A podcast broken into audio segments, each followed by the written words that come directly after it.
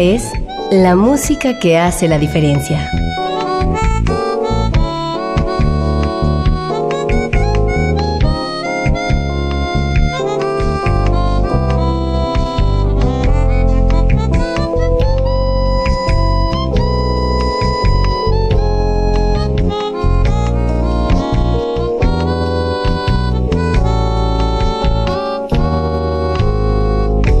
Las estrellas del pop y de la música brasileña.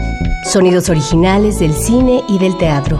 Jazz, New Age y otros géneros.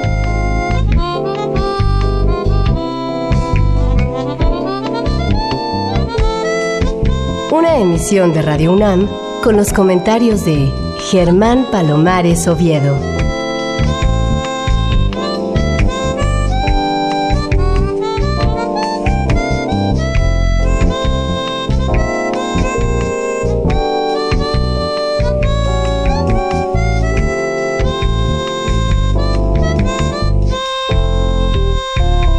Muy buenas, soy Germán Palomares Oviedo en una nueva emisión con la música que hace la diferencia. Y hoy la diferencia la hace la música incluida en el disco Tangos de Patio, con un trío integrado por Maurín, Bici y Paz. Es decir, Raúl Bici como bandoneonista, el guitarrista es Juan Maurín y el contrabajista Sabino Paz, a quien conocemos ya en México desde hace mucho tiempo. La novedad es Juan Maurín. Te saludo con mucho gusto, Juan. ¿Desde hace qué tanto tiempo estás en nuestro país? Buenas tardes. Yo estoy en México siempre como de visita. Voy y vengo. Tengo esa suerte de poder venir. Ya hace cinco años que vengo una vez por año y vengo acá a tocar con mis amigos y estos músicos que valoro muchísimo como músicos y humanamente. Y bueno, hace un mes que estamos ya acá. ¿Cuánto te quedas normalmente por aquí? Y me he quedado desde lo máximo que me dan para quedarme. La vez anterior me quedé seis meses y las otras veces me he quedado un mes. Juan Maurín, ¿qué sensación tienes de participar en un proyecto tanguero con un músico que es de tu país, pero con otro que es totalmente mexicano, aunque ya no sé del todo si es un argentino nacido en México. Bueno, eh, en realidad la historia de cómo nos conocimos, eh, digamos, Raúl es argenmex, ¿no? Como le dicen aquí, su padre es argentino y nos conocimos con Raúl por el año 2001, 2000, 2001. él estaba en Buenos Aires estudiando bandoneón también estudiando con un maestro en común que tenemos los tres, que es Pino Enríquez, que es un gran amigo y maestro, un guitarrista que justo hoy tuve la alegría de enterarme que el guitarrista, el gran guitarrista Roberto Ausel, al que Piazzolla le escribió cuatro obras, Roberto Ausel está tocando un arreglo de Piazzolla de, de, este maestro nuestro que es Pino Enríquez. Entonces por el año 2001 lo conozco a Raúl, que él estaba estudiando y bueno, con Sabino nos conocemos desde la adolescencia y tocamos juntos en varios proyectos. Y Sabino, bueno, es prácticamente un poco ya mexicano a esta altura porque hace muchísimos años que vive aquí y que está en el ámbito de, de la música acá trabajando y también se ha casado con una mexicana, es como que es ya y divorciado, o sea que eh, tiene todo, todo el, el mexicano ya.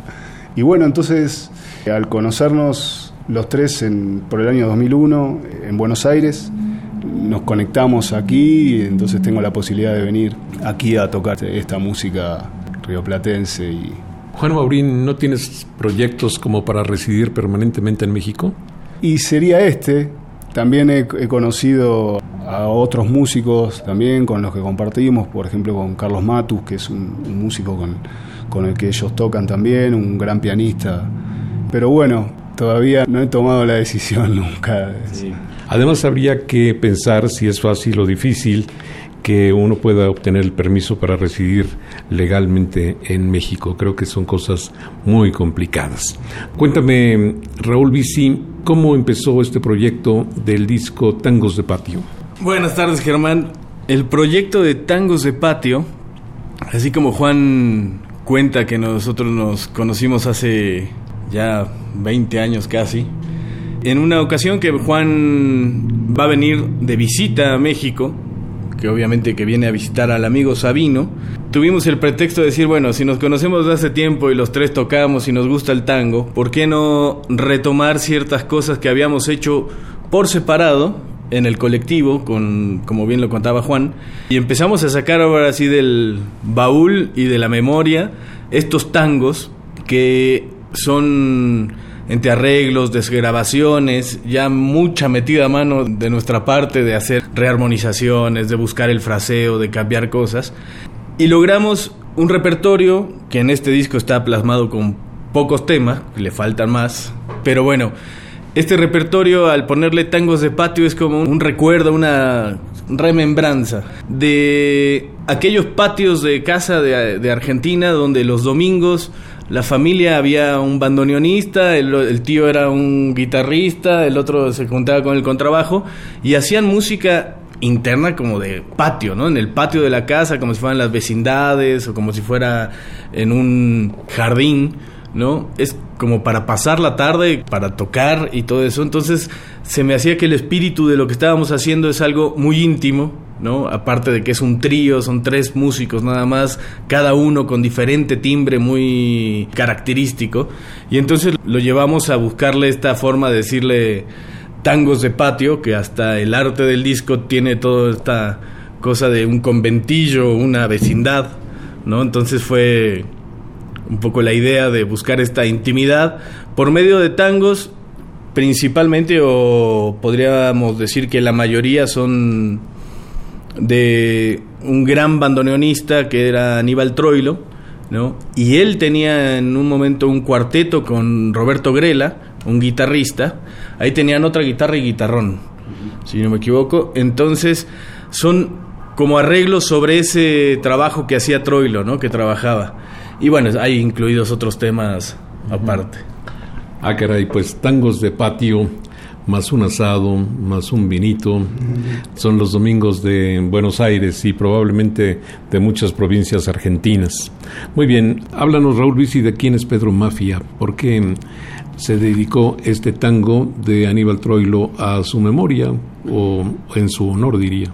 Pedro Mafia es uno de los bandoneonistas junto con Pedro Laurent que podría decirte que cambian la forma de la técnica de tocar el bandoneón empiezan a armonizar y a rellenar con los cuatro, los ocho dedos, empiezan una técnica mucho más rica dentro del instrumento, del bandoneón, incluyendo variaciones y todo eso. Los dos son grandes exponentes del bandoneón y son como los pilares de la escuela, te podría decir, de los siguientes bandoneonistas que vinieron. Y Pedro Mafia fue un gran bandoneonista que Troy lo admiraba muchísimo y le dedicó este tema en especial. Pues aquí está entonces del disco Tangos de Patio, este primer tema a Pedro Mafia de Aníbal Troy. Lo escuchen y volveremos para seguir platicando con este trío de jóvenes y talentosos tangueros o tanguistas.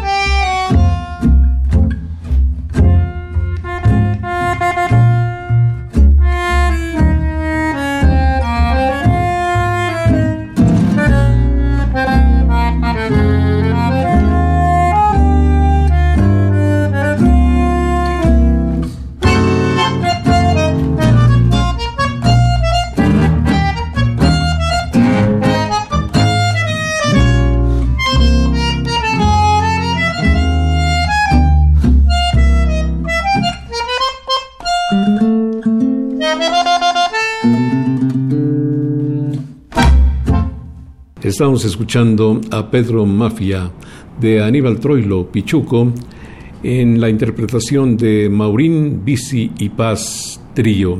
Hemos hablado ya con Juan Maurín, con Raúl Bici, y ahora te pregunto, Sabino Paz, ¿hace cuánto tiempo estás en México? Te conozco desde hace muchos años, realmente. Buenas tardes a todos. Ya son 15 años. Este año cumplo mis 15 años, felizmente, contento de la vida, agradecido a todos los mexicanos, esta tierra tan linda. Sabino, ¿cómo llegaste a México? ¿Por qué?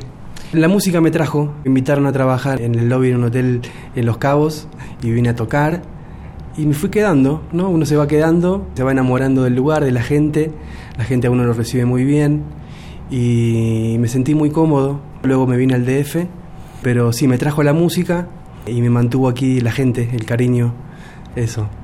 Pero hace 15 años tú eras casi un niño, eres muy joven todavía. Bueno, tengo 43. Ok, este. pero pareces como de 23. Muchas gracias. Duermo en formol. sí. Bueno, te conocí en el ámbito del jazz. ¿Llegaste ya conociendo el lenguaje jazzístico o mm, aquí fuiste aprendiendo? Bueno, uno no termina de conocer nunca del todo, ¿no? Pero ya venía tocando, era mi gusto principal el jazz. Y los folclores en general me encantan, pero el jazz me, gusta muchísimo.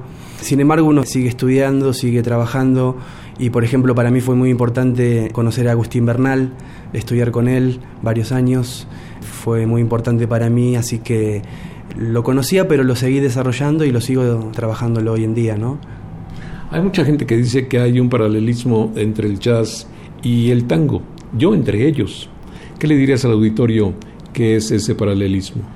Y de alguna manera comparten el espacio-tiempo de aquella época, ¿no? Cuando explotó mucha música en los 40, ¿no? En las inmigraciones en Nueva York, en Argentina, en Buenos Aires, en Montevideo. Es como que había un clima similar, ¿no? Y llegaban italianos a Nueva York, tanto como a Argentina, ¿no? Y traían su cultura, y mezclado con los esclavos, que también traían su cultura. Creo que por ahí puede ser que venga la raíz similar, o el clima, o la sensación de que tienen mucho que ver, ¿no? Sí, bueno, algunos hablan primero de que tuvieron orígenes similares en lugares que los eh, decentes llaman no santos. ¿Qué me dirías al respecto, Juan? Sí, el tango, digamos, es algo que comparte con el jazz, es que tiene una raíz africana importante. La palabra tango es una palabra africana, de hecho, y se podría decir que hasta hay una especie de negacionismo con las raíces africanas que no está muy visibilizado. Pero bueno, por supuesto, vinieron en una segunda inmigración en la Argentina muchos inmigrantes de Italia, de España, que le aportaron un montón de cosas al tango que se fue desarrollando de esta forma. Pero la realidad es que los comienzos del tango empiezan con guitarra española, inclusive con tambor. ¿no? La palabra tango significa tambor o Reunión de Negros. Y también hay algo con el tango en los comienzos que tiene que ver también mucho con la improvisación y con un vocabulario que se fue armando en estos lugares de mala vida, que se le puede llamar, donde se fueron mezclando muchas culturas. Pero en esos comienzos había una negritud importantísima, un porcentaje de negros importante. De ahí viene la milonga también, que se comparte con desde el sur de Brasil hasta Buenos Aires, Uruguay, y el candombe, ¿no? que es una música que tiene también que ver con el tango. Después el desarrollo del tango, el bandoneón de hecho aparece como 50 años después o 40 años después de la creación del tango. Entonces el tango tiene una similitud con el jazz también desde ahí, ¿no? desde sus comienzos y de lo que tiene que ver con la improvisación y de ser una música popular y que tiene que ver también con la negritud. Pues muy bien la explicación de Juan Maurín, que en este trío toca la guitarra, acompañado por Raúl Bici en el bandoneón y Sabino Paz en el contrabajo. El trío es Maurín, Bici y Paz Trío. Muy bien, vamos a escuchar ahora el corte 2 de este disco, que es un original de Julián Plaza. Se llama Danzarín 358 con más música de tango, pero tango muy tradicional y sin embargo con un aire de modernidad flotando por ahí. Escúchenlo a ver si están de acuerdo conmigo. Aquí está.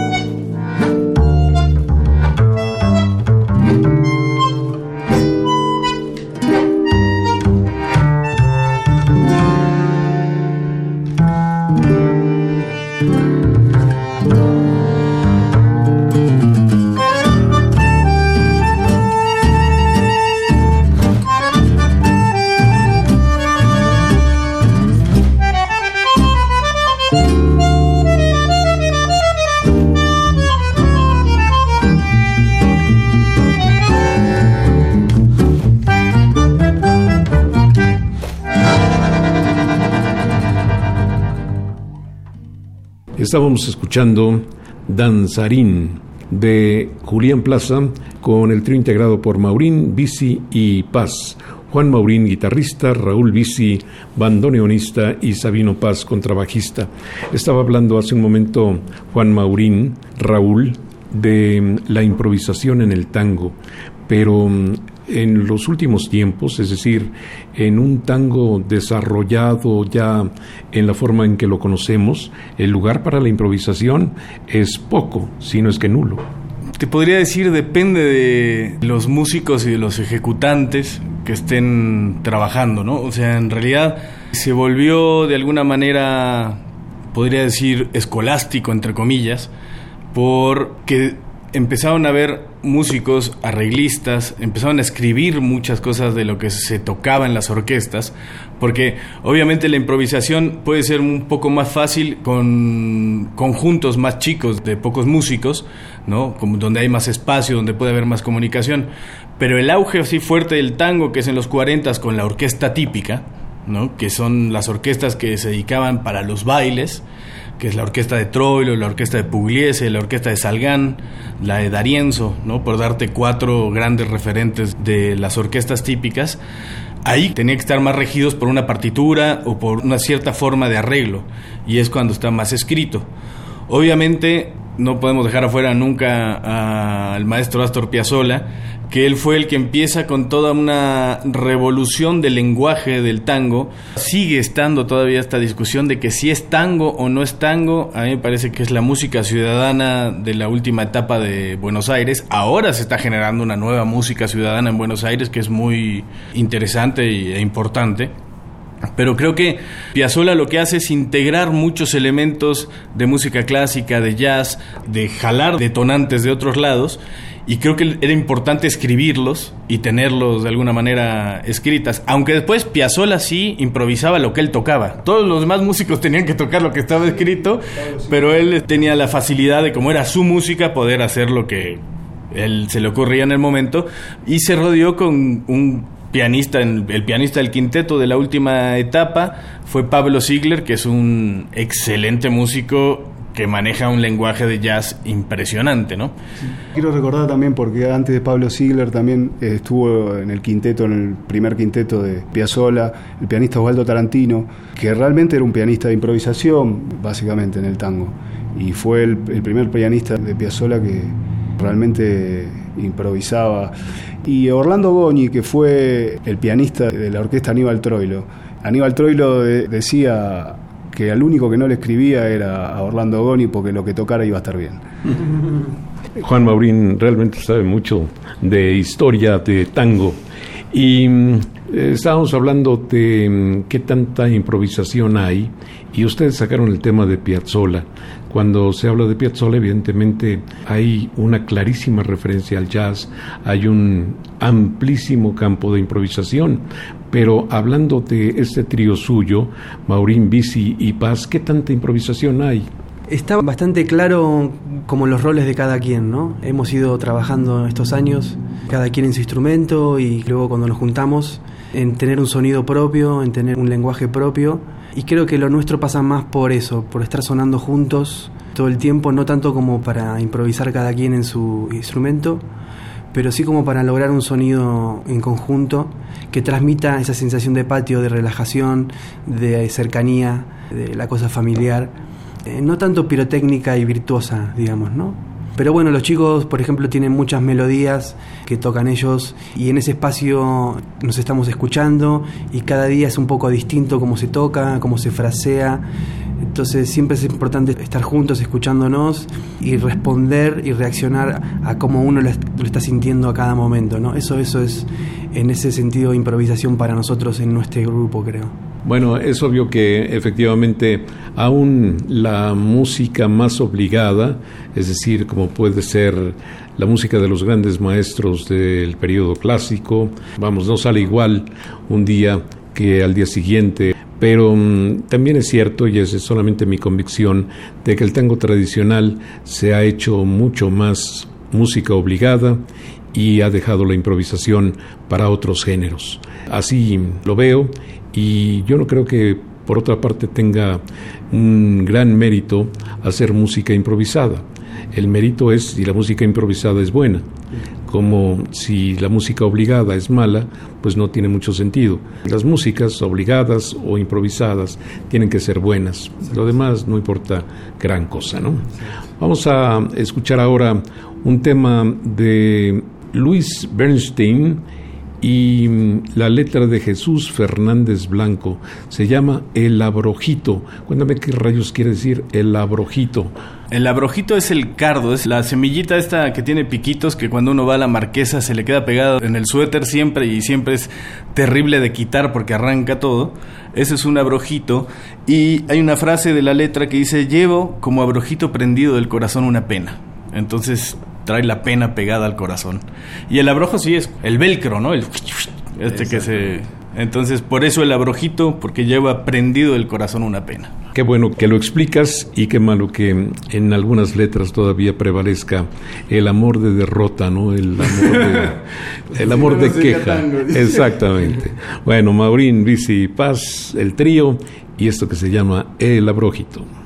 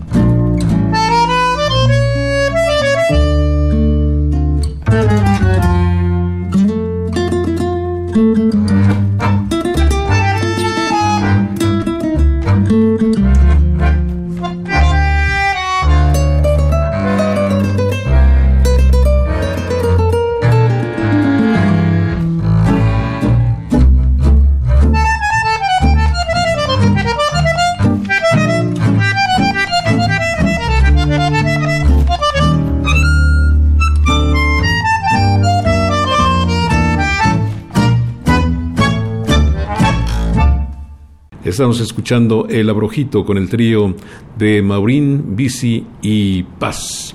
Bueno, siempre me llama mucho la atención darle crédito a quienes han colaborado en la factura de los discos, en la fabricación de los mismos y en este caso quienes participaron. El diseño está llamativo, quizás sea este un buen gancho para que la gente se entere que hay un nuevo trío de tango en la Ciudad de México y quizás salgan contratos, no lo sé. Sí, en realidad siempre el trabajo de diseño, que en este caso nos lo hizo David Espinosa. David es un gran artista y diseñador que radica en Puebla. Nosotros, dentro de los varios lugares que hemos tocado en la Ciudad de México y en la República Mexicana, está un lugar de jazz que es Yazatlán, en Cholula. Y David nos hizo un flyer para una presentación muy cercana a estos muñequitos que dibujó y la verdad es que nos gustó tanto que lo localizamos, le contamos la idea de hacer este proyecto y bueno, logró entender el espíritu de Tangos de Patio y del trío para plasmarlo en imagen, ¿no? Entonces eso para nosotros ha sido un muy bonito gol haber hecho este diseño tan así. Oye Raúl Luis, ¿y quiénes eh, fueron quienes participaron en la grabación, en la mezcla, en la masterización, por ejemplo? La grabación se en un estudio en Coyoacán, que es Topetitud, y estuvieron Camilo Freudeval y Ricardo Acasuso en la grabación, Rich en la mezcla, y la masterización la mandamos a hacer a Argentina. La hicimos en el estudio Doctor F con Florencio Justo, y ahí estuvo Juan, que Juan ya se había vuelto a Buenos Aires cuando estábamos en la etapa de masterización, y bueno, teníamos como que de alguna manera yo siempre quise que el proceso final o la pulidita se le diera ya para lograr un sonido más del tango que se está produciendo ahora en, Buenos Aires. Y bueno, parece que fue un gran acierto mandar a hacer el, máster a Buenos Aires. Y bueno, tenemos este resultado de este disco interesante. Oye, ¿este estudio Topetitud tiene que ver algo con el ingeniero Topete? No, para nada. No, no, no. Topetitud es un juego de palabras que tienen integrantes de Molotov, de Tito Fuentes y Paco Ayala, que tienen ahí bastantes juegos de palabras, imagínate. Entonces, este estudio le pusieron ese nombre. Bueno, pues yo aprovecho para recordar a mis queridos amigos, los ingenieros Topete, el padre y el hijo. Vamos a mm, ir rapidito para presentar ya un tema de Eduardo Rovira que se llama A Evaristo Carriego. ¿Quién es Evaristo Carriedo, Juan Maurín? Evaristo Carriego era un poeta argentino de, diríamos, de 1900, era de los primeros poetas argentinos.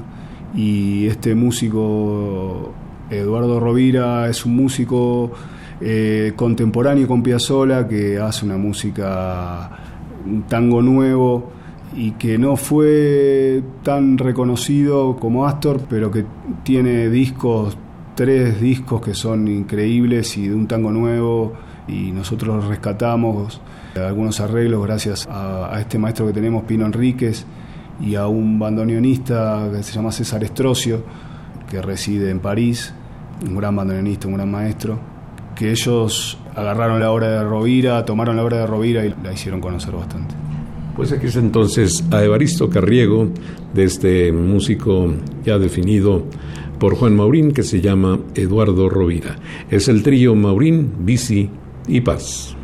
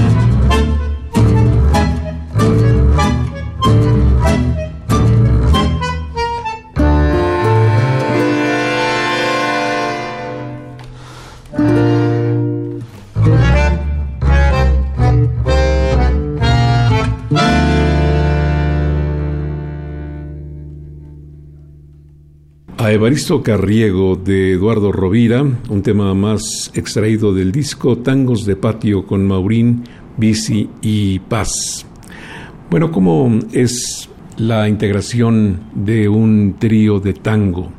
Porque mm, es clarísimo que mm, el bandoneón tiene mucho que ver con la rítmica, es decir, hay una relación muy clara entre lo que produce el bajo o el contrabajo y el bandoneón.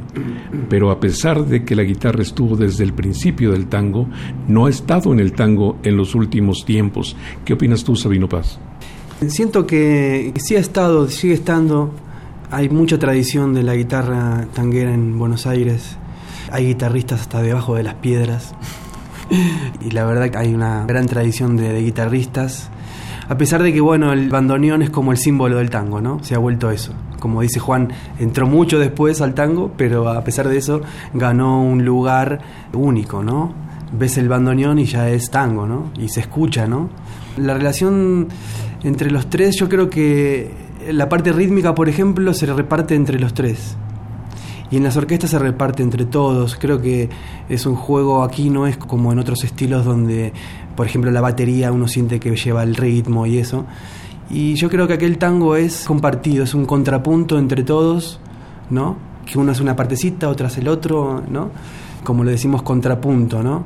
Por eso muchas veces necesita que esté muy bien arreglado y es muy lindo cuando está muy bien arreglado porque está mm, pensada ese contrapunto ¿no? rítmico para que cada uno tenga una parte de la responsabilidad del ritmo, ¿no? Y justamente además el tango tiene características como de la cosa rítmica, pero también de la cosa suelta, ¿no? De que en un momento se frena y dice una frase y retoma el ritmo, ¿no? La cosa de rubato, la cosa eh, que hay en la música clásica de repente, ¿no? La cosa más nostálgica y notas largas, ¿no? Entonces el ritmo es una parte muy, muy importante del tango y bueno, eso. Pues con todo propósito le pregunté a Sabino Paz sobre la importancia de la guitarra en el tango de los últimos tiempos, pero ahora le pregunto al especialista, ¿tú realmente crees que la guitarra tenga notoriedad en el tango actual como lo tuvo al principio? Porque muchos de los grupos que son fundamentales y populares actualmente no tienen guitarra, las orquestas la mayoría no tienen guitarra, en fin, puede haber muchos guitarristas en Argentina, pero digamos, aunque hacen tango, en las agrupaciones no suelen aparecer con mucha frecuencia, por lo menos desde mi punto de vista. Sí, el desarrollo en el tango es eh, empieza con guitarra, flauta, violín. Es importantísimo en esa época la guitarra porque los grandes exponentes y el exponente más conocido en el mundo del tango, que sería Carlos Gardel, que fue el que hizo conocido el tango en el mundo, lo acompañaban un trío de guitarras. Ese fue el comienzo. Luego empieza un desarrollo en donde aparece el bandoneón y empieza la orquesta típica, como bien lo decía Raúl, y eso fue toda una época de los 40 hasta mediados de los 50 donde había un auge, fue el auge del tango y de la orquesta típica y había bailes, radios, por eso es tan contemporáneo con el jazz, un poco muy parecido a lo que pasó con el jazz. Luego, por razones políticas, económicas, la orquesta típica empieza a dejar de funcionar. No hay trabajo para tantos músicos.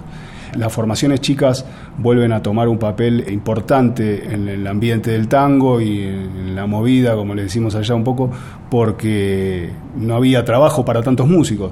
Entonces la guitarra retoma de nuevo un papel muy fuerte, justamente con estas formaciones de Aníbal Troilo con Roberto Grela Roberto Grela es un guitarrista importantísimo, hay un antes y un después en la guitarra del tango, y justamente Roberto Grela es un guitarrista de improvisación donde si uno lo escucha prácticamente su técnica y los acordes que usan, la forma de fraseo, tiene mucho que ver con Django Reinhardt. Y la guitarra ahí vuelve a tomar un papel muy importante en el género. Y después de eso viene el, quinteto de Astor Piazzolla, que la guitarra también toma un papel importante con la guitarra eléctrica, ¿no? Un poco. También hay exponentes en la guitarra como Waldo de Lío, con Horacio Salgán, que es muy importante ese dúo, que no hay tanto lugar para la improvisación en ese dúo. Eso estaba más que nada todo escrito o pautado, ¿no? No sé si escrito, pero sí pautado. Y bueno, entonces es como que la guitarra en realidad es un instrumento, sí, realmente que nunca dejó de estar y muy importante en el tango. Sí, no estuvo tanto en esa época de los 40 hasta los mediados de los 50, donde la orquesta típica era, el auge, ¿no? Y sí, ahí bandoneones, violines, contrabajos. La orquesta típica del piano cumple un papel muy importante en la rítmica y en el canchengue, que se le dice a. es la palabra que utilizamos para un poco hablar del swing, ¿no? Como se habla del jazz. Sí, pues a mí me da mucho gusto que cada uno de nosotros defienda su territorio, ¿no? ¿Cómo, ¿Cómo es que no vamos a hablar bien de la guitarra siendo guitarrista?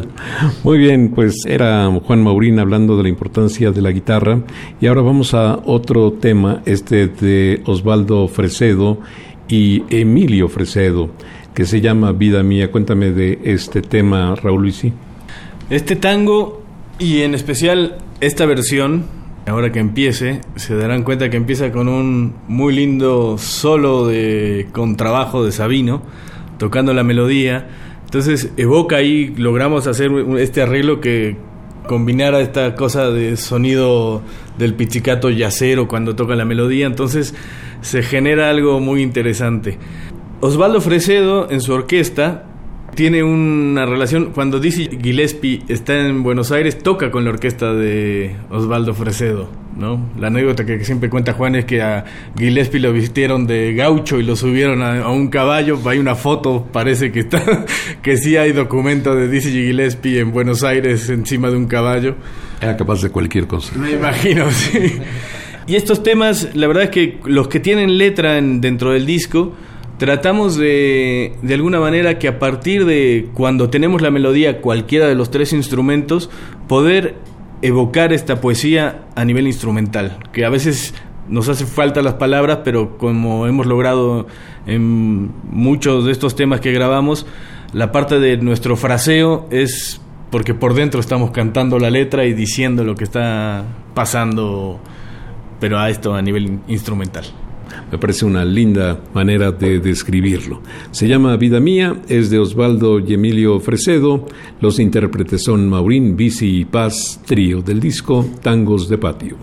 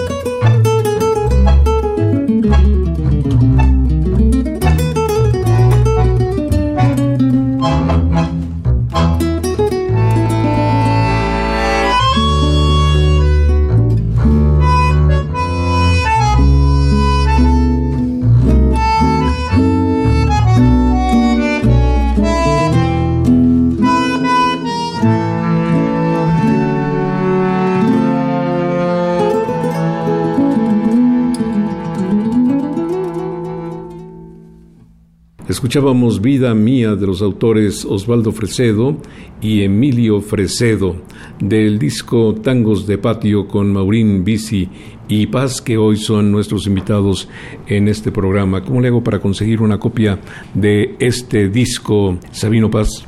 Se pueden comunicar con nosotros a nuestras redes, así tal cual como con nuestros nombres, nos pueden encontrar en Facebook. El Facebook del trío es justo Así, Maurín Bichi Paz Trío.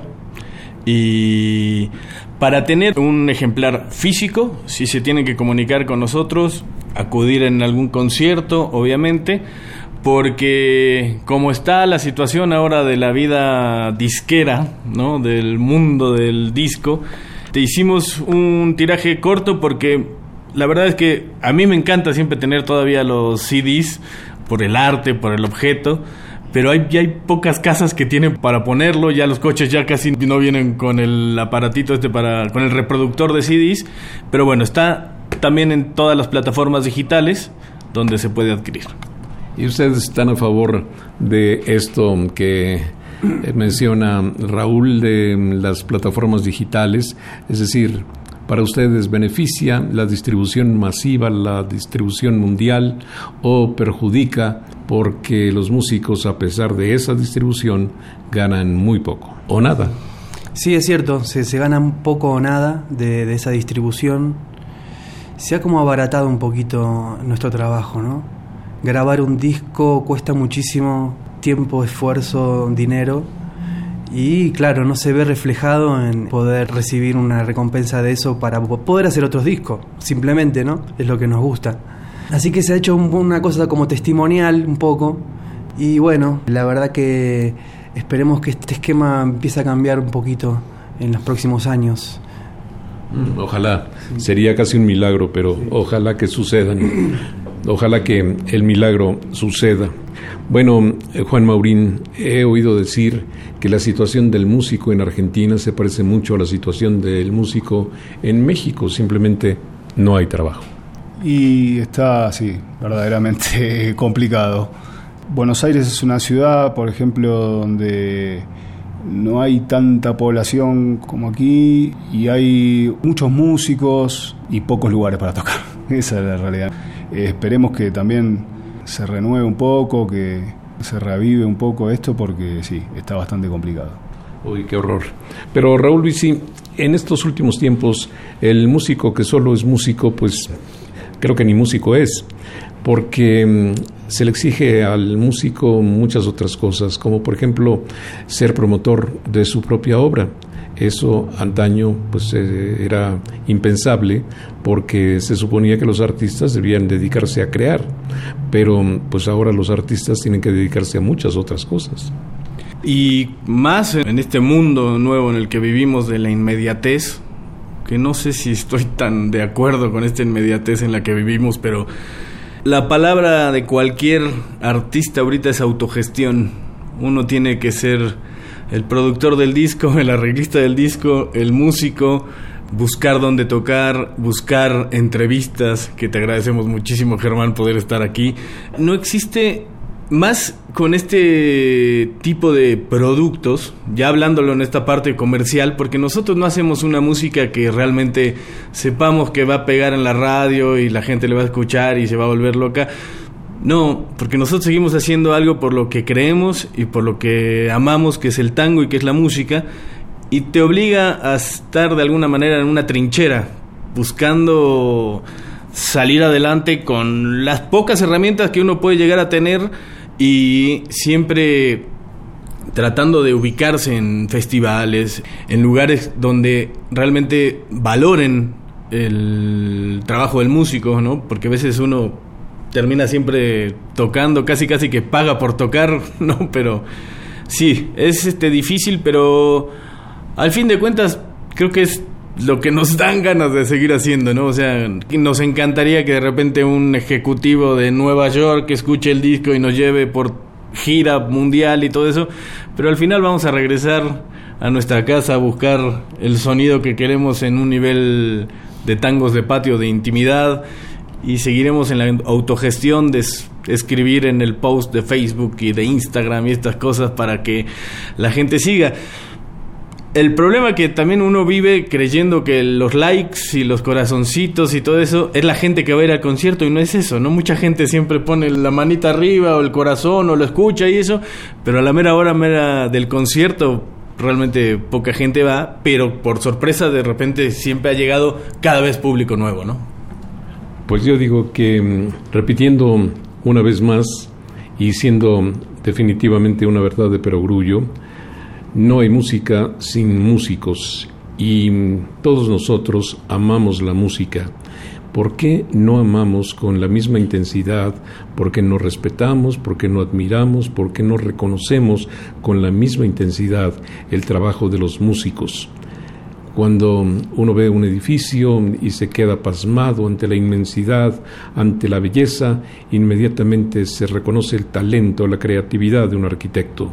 Pero cuando uno escucha música y se queda pasmado por la belleza, por la interpretación, por el genio, uno se queda indiferente ante el trabajo del músico es hora de que cambiemos. Sé que yo no voy a cambiar las circunstancias, no voy a cambiar los resultados, pero por lo menos pongo un pequeño granito para que todos nosotros nos demos cuenta de la importancia del músico. El músico es fundamental en nuestras vidas. La vida sin música, decía alguien, es un error.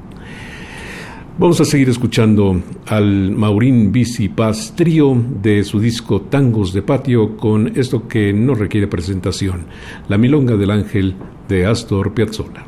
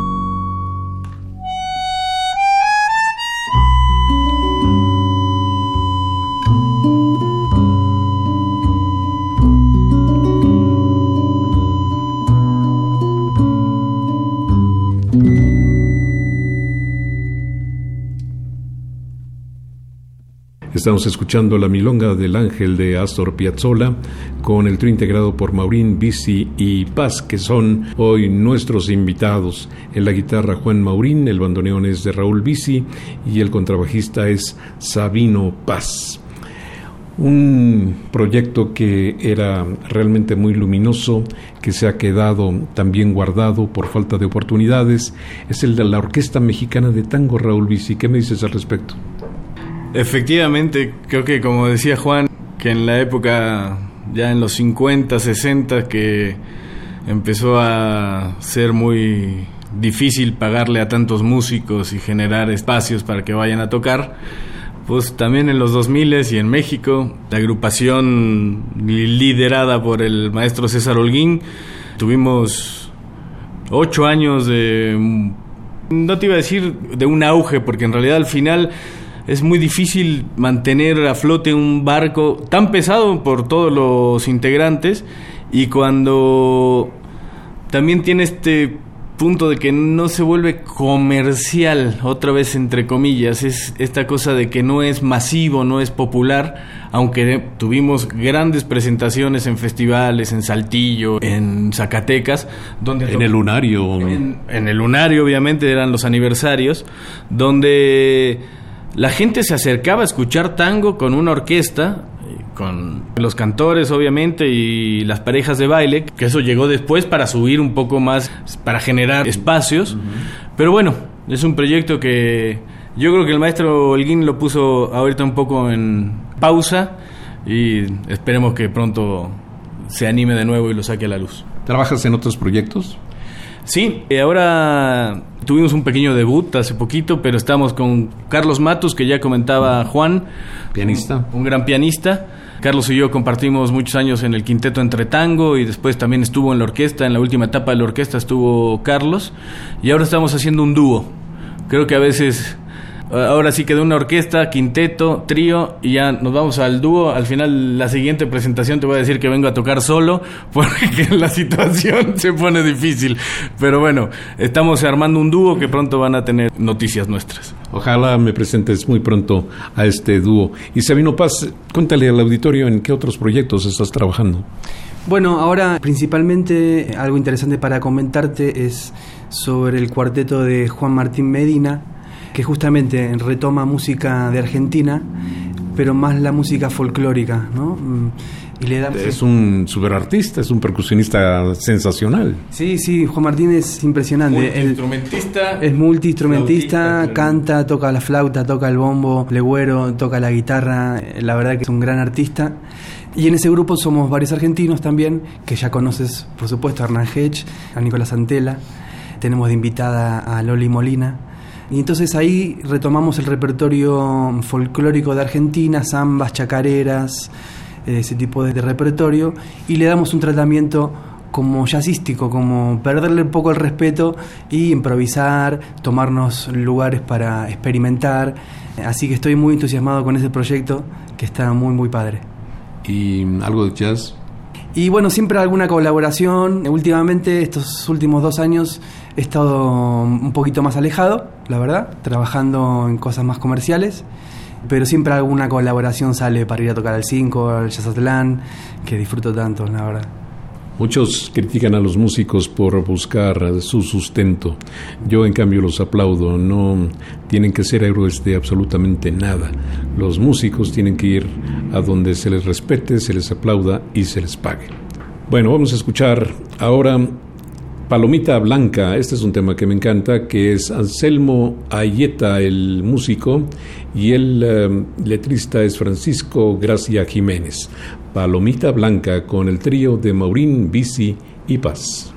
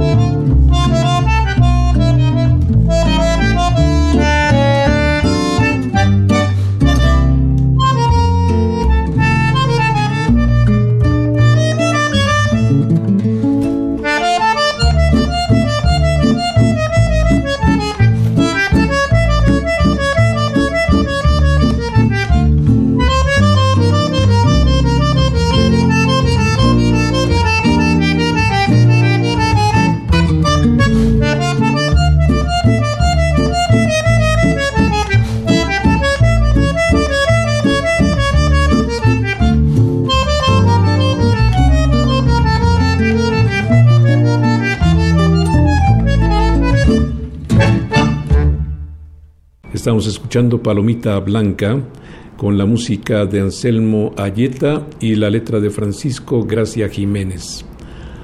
Y estábamos hablando de otros proyectos en los cuales los integrantes de este trío están involucrados y aunque no tenemos el conocimiento completo de la escena musical de Argentina o de Buenos Aires, pues cuéntanos también en qué otros proyectos participas, Juan Maurín.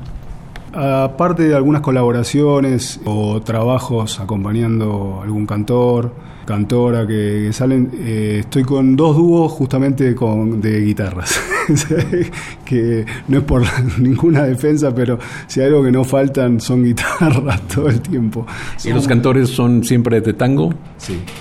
Y bueno, eh, estoy tocando con un guitarrista mendocino, estamos armando un repertorio de Piazzolla que estuvimos tocando en unos ciclos de guitarra que programamos nosotros, hacemos un repertorio de Piazzolla en guitarra y guitarrón, tocar guitarrón.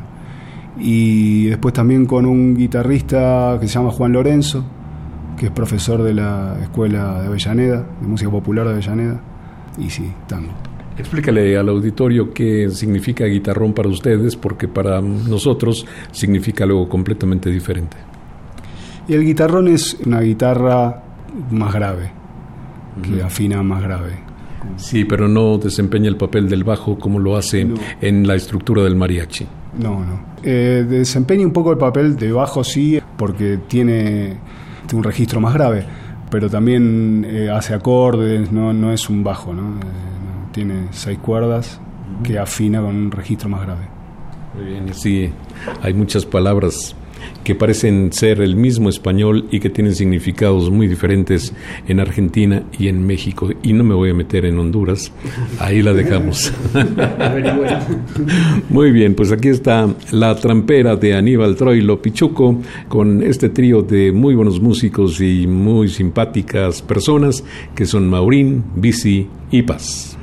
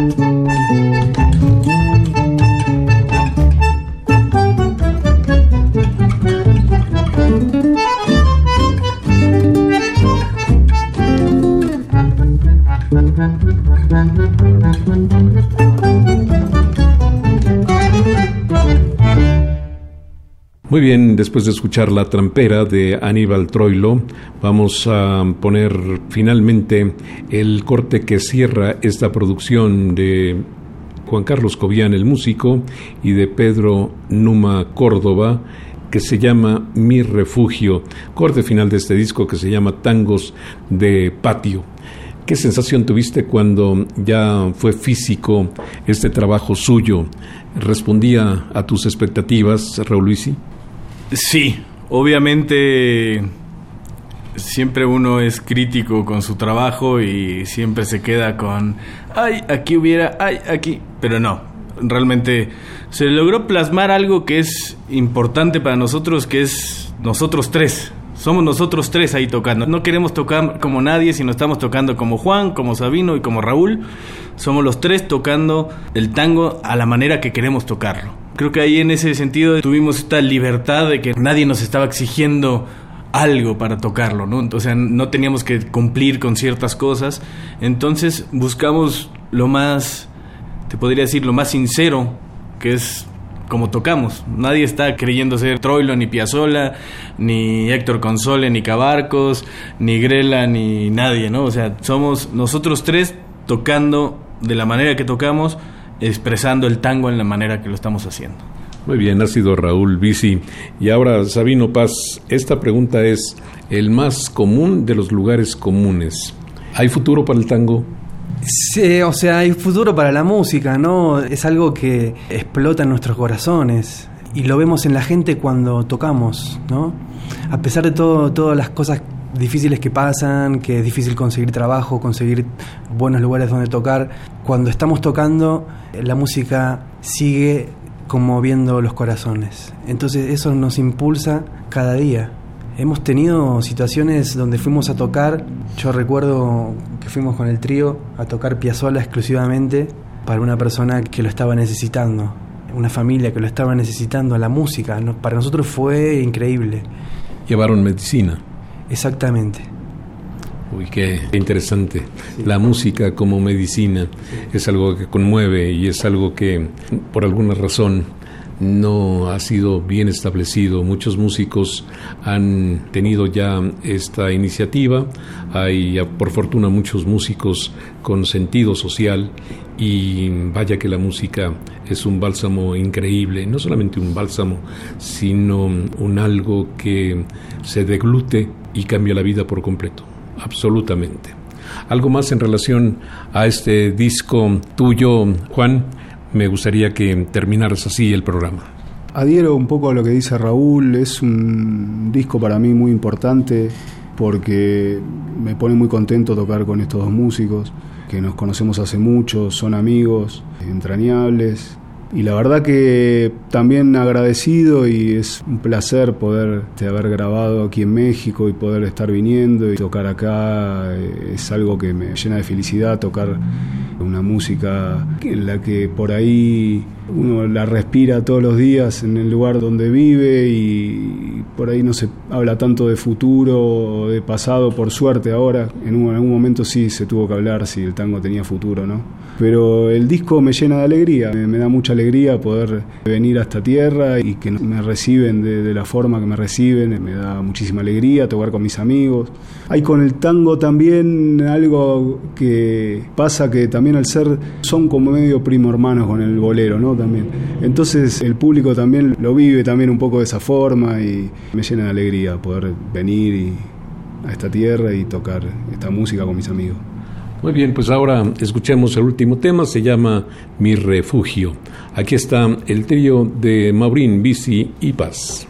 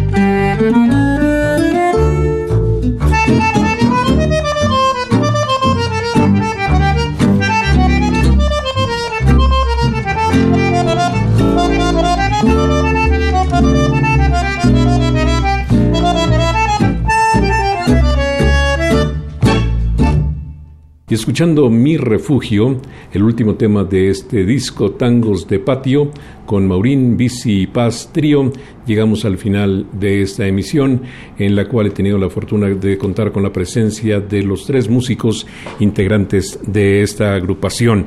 Muchísimas gracias por haber estado aquí, Juan Maurín. Espero que vengas muchas veces más y aprovecho para decirle al auditorio que las verdades de banqueta pues tienen siempre un gran riesgo, porque en la banqueta de la Ciudad de México y en otros lugares se habla de los argentinos de una X manera, y yo puedo afirmar que los argentinos, sobre todo los de Argentina y sobre todo los que no tienen que ver con el fútbol, son gente maravillosa, son gente sensible, son gente solidaria, son gente simpática, caray, qué orgullo tener amigos argentinos. Te agradezco muchísimo, devuelvo lo, mismo que decís, eh, para mí el pueblo mexicano, la idiosincrasia que tienen, todo me, es muy amoroso y estoy muy, contento de venir aquí y, bueno, sí, tenemos nuestras cosas, ¿no? que, a veces no nos deja muy bien parado, pero Maradona no llegó a ascender al Dorado, pero bastante cerca. Exactamente. Muy bien, gracias por haber estado aquí, Sabino Paz. Muchísimas gracias Germán por, por tu invitación y por la difusión de, la música hoy y siempre. Muchas gracias, gracias Raúl Bici, qué gusto verte siempre. Germán, igualmente muchísimas gracias y muchísimas gracias a todo el auditorio por escuchar este pedacito de Argentina en México, que es Tangos de Patio de Maurín Paz. Qué barbaridad. Pues ojalá que haya muchos discos de estos. Hasta la próxima.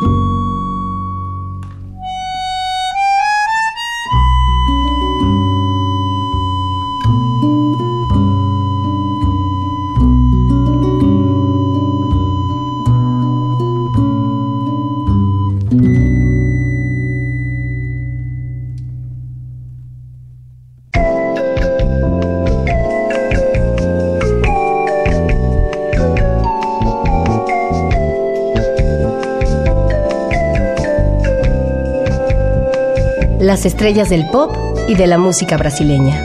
Sonidos originales del cine y del teatro. Jazz, New Age y otros géneros.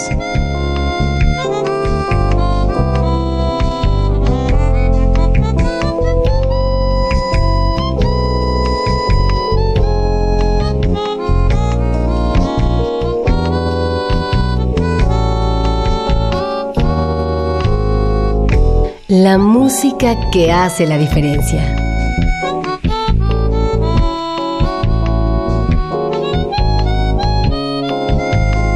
Una emisión de Radio UNAM con los comentarios de Germán Palomares Oviedo. Con la realización técnica de Francisco Mejía.